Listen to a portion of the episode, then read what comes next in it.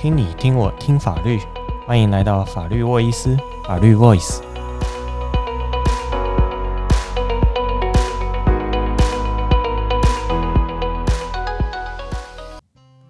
哎，各位听众，大家好，我是洋洋。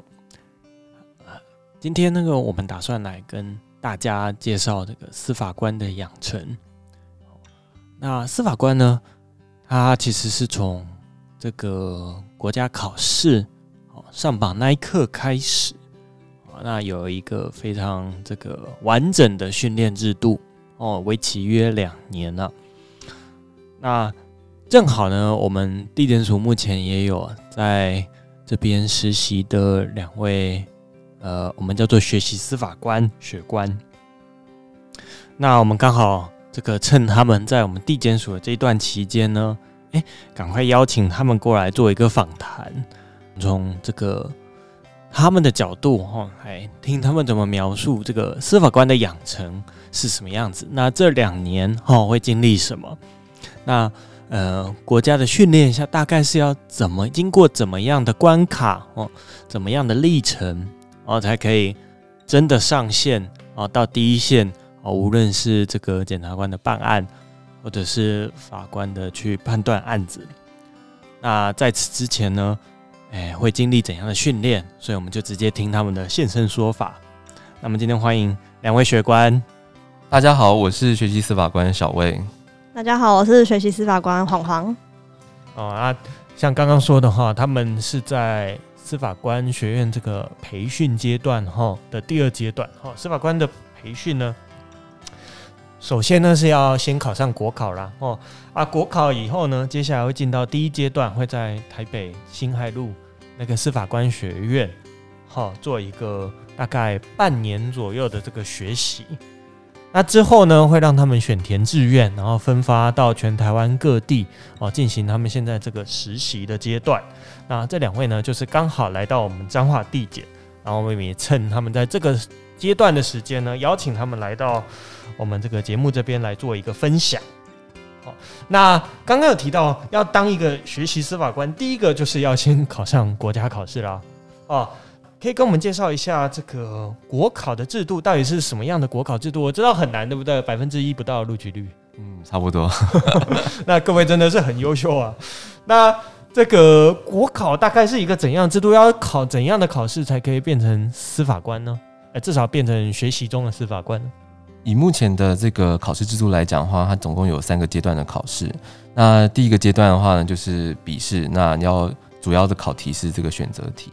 那第二个阶段的话呢，也是笔试，那主要可能会出一些实例题让你去作答，那是时间会拉得比较长这样子。那第三阶段的话，就是通过前面的第二阶段之后呢，会进行这个面试这样子。那主要只要通过这三个阶段的话，你就可以取得一个能够来受训的一个资格这样子。那既然一二阶段都是笔试，那风格上、准备上有什么差别吗？如果以第一阶段来讲的话，因为它是选择题，然后它的考科类型又比较呃比较多样，所以在准备上面来讲的话，可能会建议就是说呃可以策略性的放掉一些科目这样子，那专心的准备一些比较好掌握的科目，比如说国际司法这样的一个考科，那掌握起来的话，我想这个在通过一试上面通常不会有太大的问题。那二试的话，因为它是比较呃，比较需要长篇大论的这种实例题，所以在准备上面可能就要比较更加深入这样子。二试的体力是不是也很重要？还要连续？哎、欸，现在还是四，我记得最后一科民事法是不是还是一次考四个小时吗？对对对对对，现在的话通常都是早上，然后考到晚上可能七点左右这样子，早上八点开始考，所以他没有切成两个小时两个小时。民事法那一科。现在好像有的样子，哦、好像是切成两科。哦，以前四个小时真的是很考验耐力的。刚好我们第二阶段的笔试就在十月，那为了回馈我们，搞不好有这个，搞不好有正在准备十月二试的这个听众，那两位不晓得有没有什么样最后冲刺阶段的这个建议，可以跟这些听众分享？嗯，如果是我的话，我就建议就是听众朋友们可以就是。呃，掌握自己能够理解的范围了，就是不一定要念得太过的广、太过的繁杂这样子。就是以你能够理解的内容为主，那这样的话你在考场上面就比较能够呃把它表现出来。那另外一点的话，就是因为现在考选部大概在二三月的时候都会公告前一年考试的这个改题的一些方向，这样子，那我觉得也蛮适合这个考生们去练习，然后去参考看看这个改题老师的想法，这样子。嗯，那我的话，我是觉得可以自己建立自己的模板，就是大概自己在考试的时候，可能一定会很紧张。那至少你要把自己熟悉的东西用自己的话，然后把重点表表述出来。至少你在这一个阶段，你可以先觉得自己掌握到一些东西，然后接下来再做题目的函设。当然，还是题目函设是最重要的。这样子。那接下来我们离开了国家考试啦，啊，终于哎。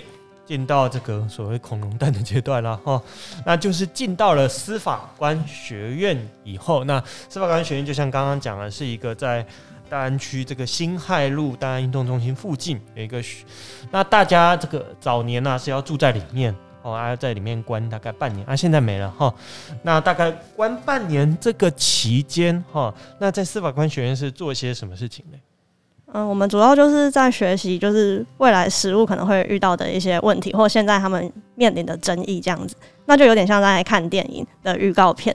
我们现在在实习阶段的时候，就像在看电影，因为案子也还是老师的，不是我们自己去呃处理的案子。那我们在学习阶阶段的时候，就会呃像看电影预告片一样，会知道我未来可能要面临什么样的问题，然后处理什么样的争议这样子。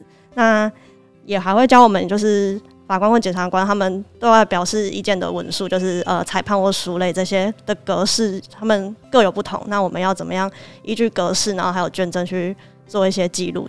那对外表示我们的意见，都是我们在学习阶段在在学习的东西。那学完以后，是不是中间会有一个考试？然后是我听说这是你判嘛？哈，对。那你判是什么东西？拟判的话，就是呃，学院他们通常会发给我们，就是已经结案的这个实务上面的一些卷宗。那他可能从起诉开始，然后到这个言词辩论的笔录等等的，都会附在卷宗内。那我们最主要的话，就是透过这些卷宗内的内容，然后去制作一份像刚刚黄黄讲的这个一一份好的一个文书出来，让我们这个彼此的法律人之间能够沟通这样子。那这样一个拟判的过程，最主要就是除了要呃透过一个比较框定的一个架构里面去。去写出呃大家能够已知的内容的话，那除此之外也是去考验我们说如何去呃妥适的去运用卷宗里面的一些事实啊跟证据，你要如何去像我们以前学院老师常常讲的，如何去炒出一盘好菜这样子，就是呃你去写出一份一份书类，就像一个做出一道料理，可能你要做出葱爆牛肉，那你需要有葱，然后有牛肉，那你要如何做出这道料理，那它可能就是会有一个料理的顺序，你可能要先爆香，然后什么时候要下什么东西这样子。那除此之外，就是你判的过程，他同时也教我们，就是说，呃，在你在写书类的过程，你可能会去思考说，哎、这个案子是不是还有一些可以在呃着重的地方？可能问案的时候，可以在。呃，多问些什么东西，或者再多调查一点什么东西，就像是刚刚讲的，你在做一份料理的时候，你可能诶、回过头想说，诶、是不是可以再加个胡椒，或者是这个牛肉可不可以先用太白粉抓腌过这样子，那这个料理的味道就会更突出出来这样子。所以你判的过程大概是这样子啊，就是让我们从一个已经发生过的案子里面去反思，然后去呃制作出来一份文书这样子。好啊，打个岔，难道小魏的兴趣是煮饭？是一个不错的兴趣。对，因为我发现了会讲到太白粉，对不对？像我们不煮饭的人，就只会在那边冲爆香啊，整天爆香啊，火 开大一点啊。会讲到太白粉，你也应该是自己有在煮饭的人。了解了解，有在了解中。哎呦，那这个接下来讲到离开了比较严肃的考试啊，讲到了生活状况啊，就是吃跟住啊。那吃是不是都在司法官学院里面有一个沙餐厅叫做沙山，对不对？对对对对对，在司法官学院的这个地下室，它有一个这个供应的餐厅，那它的厂商是沙山这样子。那我相信这是很多的前辈们也都有经经历过的一个这个餐餐饮这样子。那呃沙山的话，它就它通常就会给我们就是呃有鱼有肉啊，然后青菜都是。非常的具备这样子，它是一个营养均衡的一个餐点这样子啊，那很像就是我们回家呢，家中妈妈做的菜这样，就是有些是你呃讨喜的菜，但也有一些可能是你抗拒的菜这样子。但它给的算是非常丰富，它有时候还会有水果啦，然后会有甜汤这样子。对。那目前为止，黄黄跟小薇都没吃过很有创意的菜色？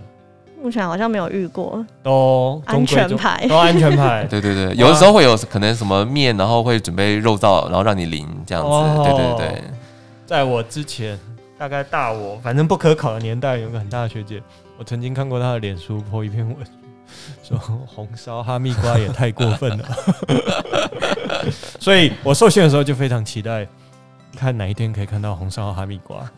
然后至今也还没看到，你们也还没看到？没有没有。没有 啊，煮出来你们会吃哈？吃吃吃。再建议一下哈，让那道菜重出江湖。啊，记得拍给我看。那是呃，早年是强制住宿，现在是选择住宿嘛？哈，想住的外地人还是可以住。你们两个都有住吗？呃，我有，我有住，我有住。哦，那住宿环境有什么奇闻异事吗？嗯，住宿环境。好，我知道他们不。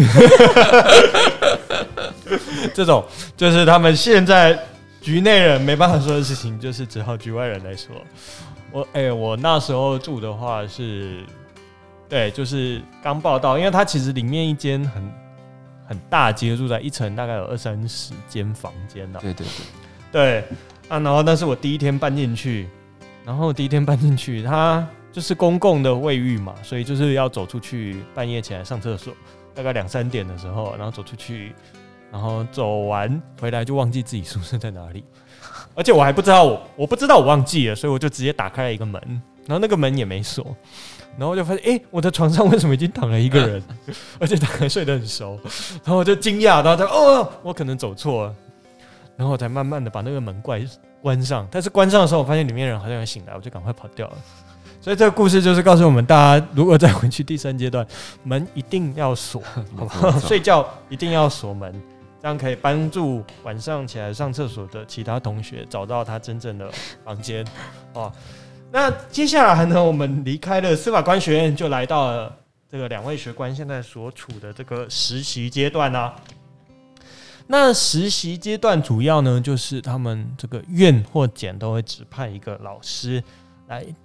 让他们跟在旁边，哈，用手把手的方式，哈，让老师做什么，他们就跟着看什么，用这样最直接的学习的方式，让他们来理解哦，未来不管是法官还是检察官，实际的工作内容到底是什么。那请两位分享，哎、欸，你们两位之前都有在工作过嘛？对不对？对，有。哎，小魏是这个司法事务官嘛？没错，没错。黄黄是法制嘛？那跟之前的工作经验相比，吼，那看到老师的工作，那觉得跟之前的工作有什么样的差别吗？以我而言的话，就是其实司法事务官他也是案件量是蛮大的啦，嗯、所以就是以前工作上面有时候也可能会需要加班，跟现在这个不管是院方或检方的老师可能比较类似。那只是说我们现在在我们自己实习的阶段来讲的话，就是毕竟没有像以前有自己呃身手上有案件的压力，没有那个结案进度的压力，所以现在学习起来算是相对的来讲轻松很多啊。对，嗯、那黄黄嘞？嗯，我之前的工作经验虽然是法制，可是我大部分的业务比较偏行偏行政这样子。那我觉得现在虽然说跟着老师学习，可能有的时候会有比较多的案子或什么，但是我觉得就是，嗯，因为是跟着跟着老师一起，所以其实自己的压力不会那么大。那你有什么问题都可以就是勇敢的问老师，老师都会。很很热心的跟你分享，然后也会给你一些小 paper 这样子，所以我觉得应该算是充实，但是我觉得不会到非常的疲惫这样子。嗯，对。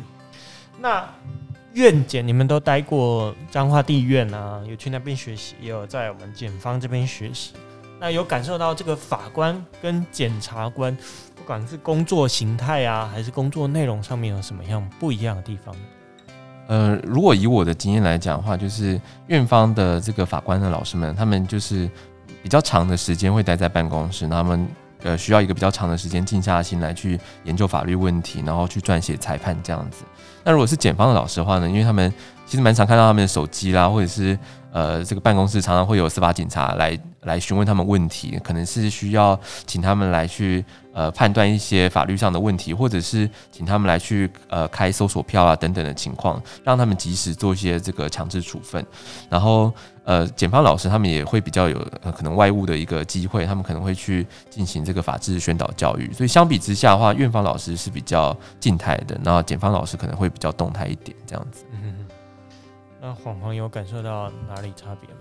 嗯，我觉得就是像小魏说的，呃，在第呃在法院的时候，其实老师们可能就是常常都是花很多时间在阅卷，然后研究要怎么写出这份裁判。但是检察官可能会需要做更多，就是呃计划这个案件要怎么去进行、去侦办、去突破的一些比较机动性的作为，这样子。嗯、对。那每个老师，大家有感受到什么？不同风格的地方吗？就就算是院，或者是比如说你们跟不同老师，大家做事情的方法有没有什么让你们觉得，哎、原来这样也是一条路，或者是哎、那样的问案也是一条路，有这样的感受或体验过吗？嗯，我觉得就是也是跟公呃法官跟检察官工作属性不同也是有关系。像现在在地检署就会觉得。呃，老师会有很多要跟司法警察联系的机会。嗯。那你要怎么跟司法警察沟通？可能有一些有一些呃说法，你会跟他们沟通，然后你知道他们要什么，这样子，嗯、是法官那边会比较体验不到的东西。哦、对，法官就是比较静态哦，他比较研究一些法律问题。那检察官比较常要去。团队合作啊，跟人沟通，对对对，哦，去看怎么样把事情做出来。对，那你觉得会影响到他们的个性吗？我觉得还是有差别，就是有差别，就是对对，久了以后那个工作会塑造一个人。对，对，对，就是。那接下来你们在实习过程中有犯过什么有趣的错吗？哎，我知道这题，这个这个他们刚刚就有说不想讲，所以不想讲的就是我来讲。那就是我在实习过程中，曾经有一次这个迟到，那大家就是就觉得哎，但是我后来讲，我就觉得这个迟到真的是我觉得是在劫难逃。虽然不是我要辩解，但是我就觉得这个横竖应该都躲不过这次迟到。为什么？因为我和老师那时候我们的默契是约定好是这个开庭前五分钟哦，我去这个他的办公室找他，然后跟他加减确认一下，以后确认一些简单的疑义之后，我们两个就会一起走去法庭开庭。所以提前五分钟就是我们的惯例。然后呢，那一天呢，我就上去就发现，哎，老师人不在了。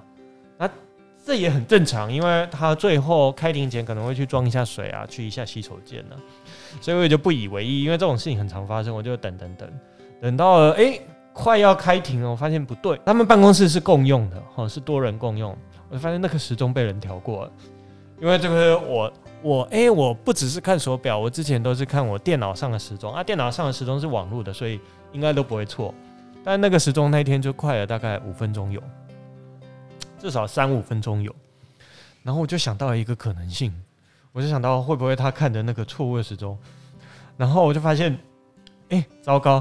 但是我那时候就也没办法立刻跑去开庭，因为庭还没开始，我也担心我老师这一次可能只是装比较久的水，因为之前发生过他刚好遇到了同事，然后跟他聊一下天，所以我也不好就这样跑去法庭，我怕他回来找不到人，所以呢，我就卡在那边一直等，一直等，一直等，等到了我确定了，一定已经开庭了。大概差不多开庭正式开庭了十分钟后，我才下去，然后就发现，哎、法官已经在下面了，然后他的庭已经，然后他也就看了我一眼，然后也没说什么。然后这个故事就是告诉我们，就是假如你跟别人共用一个办公室的话，就不要去调时钟，不要去调时钟。会造成大家会造成你意想不到的结果。我到现在还是觉得那个调时钟的人真的很糟糕。调时钟要跟别人讲哦，不要默默一声不响，要调回原样啊。对。然后这个是我实习阶段啊，那也就跟供你们参考，就是未来假如你们这个发现时钟不太一样，就要有这个警觉 哦，免得应该目前都还没开庭迟到过了。没有，没有没有 没有，现在肯定这样讲。啊，这个对，反正其实我觉得，就实习就是也对，就是各种突发状况都会有啦。那之后工作更是。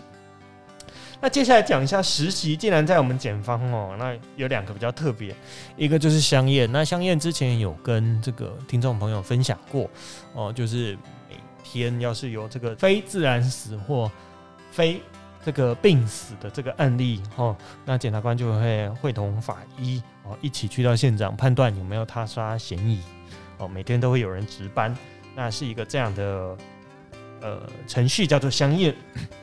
那这个各位这个应该都经历过相验啊，都来我们地检署。那第一次相验有什么特别的感觉吗？第一次相验的时候，以我而言的话，我其实当天早上蛮紧张的，因为因为相应的时候，你不晓得当天可能会有几几个案件需要去处理，这样子，那也不晓得说每个案件的这个可能会。呃，看到的一个景象会是什么样子，所以是蛮担心的。那我觉得最主要就是要去早餐要记得吃，不能空腹。然后吃的话要注意，不要吃的太油腻或者气味太强烈的食物。哎、欸，不是反过来吗？就是我那天是刻意不吃、欸，哎、哦，真的吗？好像空腹，听说以前会有学官会晕倒，哦，血糖过低之类的。哦、对对对。哦，OK。所以就是就是还是要吃早餐嘛然后就是。呃，出发，但其实到了现场之后，呃，其实心思最主要是呃去关注说法医或者是老师他们现在在进行的一个流程，或者是他们问案的重点，或者是他们一个观察的一个重点是什么东西，倒不会特别去像一开始想那么介意说，哎，这个呃死者的一个情况这样子，倒不会那么介意啦。其实，对。那刚刚没有蕊到的问一下，那你那天晚上睡觉有想到他的脸吗？其实会就是脑海中，尤其是照片，我觉得照片还蛮强烈的，就是第一次看到，对对对，就是会有点烙印在脑海里面。对对对对对。但久而久之，好像就是习以为常，说自己已经不是那个 不是那个呃纯洁的心灵世界了。而且好险你睡家里，我那时候就一个人，反正去去高雄实习，对，晚上一个人睡套房，然后白天看的第一句，那个脸会一直想起来。哦，在睡觉的时候，哎，这样晃晃是没有了。我还好，而且就是那个老师对我很好，他要给我卷的时候还说，哎，这个要做一下心理准备，然后再拿给我看这样。哦，对，OK，哎，另外这边我们这个晃晃这边有相验，有什么要分享的吗？嗯。我原本也是，就是料想着可能是气味的部分会比较没办法忍受，那我后来就选择一个有点逃避的做法，我就用嘴巴呼吸这样子。对，但是原本想说视觉上可能是平常可能看看剧啊，或者是以前在学院看卷的时候，可能都大概有一一点印象，或者是大概可以料想是怎么样一个状况。但其实实际你看到的时候，还是会觉得说，哇，就是。是还是会有心情上会有一些就是比较呃忐忑这样子，对，但其实一样也是都是在在跟着老师学习，然后知道我们现在在做的事情，其实就是要去判断这位呃死者他是不是有外力介入，然后导致他的死亡。那其实我们就是在查明这件事而已，也不用自己在心里多做什么太大的想法这样子。嗯。那看完以后会顿悟人生吗？我没有在胡乱。我选检方，其中的原因是我觉得就是香艳，对，但是后来发现香艳有点太多。但是我觉得是一个很好的生命教育机会。我觉得每次去回来，至少那一天会比较豁达，比较不会计较一些小事情。对对对，虽然效用有在减短中，以前一开始是一个礼拜豁达，现在慢慢变成三天，后来就一天。但是我觉得去都还是会让你，我觉得真的有生命教育会让你，哎，心胸会稍微开阔一下这样。对，那，哎，除此之外，我们检方一个特色就是这个专案。那所谓的专案呢，这个在我们检方这个专案。它是指说有些犯罪，哈，我们大部分的犯罪啊，都是比如说民众告进来，去警察局报案，然后移送进来，那的这种案子。那但是有些犯罪呢，它的本质哈，可能没办法，就是等你真真正的整个爆开了，然后整个犯罪结果一发不可收拾，或者是说，呃，等到大张旗鼓了，让被告都知道我们要去查他以后才启动。那可能也就没有什么意义了。那有些犯罪可能就是在他在滋长，或者是他在呃他不知道嗯、有人注意到状况下哦，就已经指派了检察官哦啊会同警方哦友军哦早期就开始监控，然后开始规划怎么样取得这个证据。那一步一步规划，看是不是要搜索，那还是用什么样的方式先把证人问到哦，先把料都齐备了再动手。啊，这种比较案复杂的案子或者比较特殊的案子才有可能哦办得成哦。那这个就是我们的专案。那呃，这个你们有没有什么？应该已经跟到专案了啦，哈啊，有没有可以分享的地方呢？以我跟到的专案而言的话，我跟到是有点类似那种呃诈诈骗集团的那种案子这样子。那像这种案子，因为他们是集团性的，所以他们呃这个犯罪嫌疑人众多。那在要如何去办这个案子的时候，可能就是要事先要去规划说，哎，我什么时候要去搜索，然后可以最最最能够掌握这些犯罪嫌疑人他们手边的这些犯罪迹证。那尤其是我们在搜索之后呢，可能会把人拘捕到案。那拘捕到案之后，就开始起算说，他有二十四小时，那检察官必须要决定他要不要去羁押，所以他的时间是紧凑的。那因此，有时候在专案的执行过程当中，检察官们可能问案就问到呃凌晨这样子，所以是蛮蛮长一段时间的一个精神消耗这样子。那如果就是能够成功从这个呃犯罪嫌疑人的口中问出一些呃这个内容的话，那也可以顺利去向法院来申请羁押。那这样的话就会觉得说，哎，这整个专案的进行就是。呃，相当的顺利，那晚上也可以顺利的睡着，这样子。那天是机房吗？那也好像不算是机房，它是买布集团这样子。哦，对对对，现在诈骗集团的分工越来越细致化了，对。所以那天是他们都有一个据点，像柬埔寨这样有个据点，大家都窝在那边吗？对对对。OK。不过这种这种案子，同时也要注意说，他可能还会有一些共犯在外面。对，那你要怎么不要打草惊蛇啦？然后等等的话，你可能要去顾及到说，哎、欸，之后在媒体上的发布的内容这样子。嗯，嗯。那目前为止，这个我们这一个话题的尾声了哈，这个阶段哈，那实习阶段有没有什么印象深刻的这个案子呢？嗯，我在第一次内勤的时候，就是也一如料想中的会遇到很多酒驾跟一些违反保护令的案件。那原本我想象的违反保护令的案件，可能就是呃喝醉酒去别人家骚扰啊，或者是可能一些肢体的碰的肢呃触触碰这样子。但我那一天遇到的案件，其实这个被告的行为是有点夸张，是真的会威胁到被害人的生命安全的。所以后来。老师决定要声押，那也让我练习写这一份的声押书。那就要就有体会到，就是你在你已经亲眼看到这个被告的呃行为，那他的他的 饭后态度，然后还有一些被害人的伤势等等的，那你要很努力的在这一段时间内去就是赚你一份声押书，然后你也会非常关注说这一件这一件声押书就是呃法官有没有就是准押这样子。我觉得就是一个印象比较深刻的体验这样。刚刚饭后态度的时候，露出一个有趣的微笑，是饭后态度很特别，是不是？蛮特别的，真的是狡辩不太良好。他还会责怪被害人这样。哦，他是很凶的那种不好，还是态度很好，但是讲了很多很干的话？嗯，就是蛮蛮凶的，然后不太好的话也也真的是蛮多的。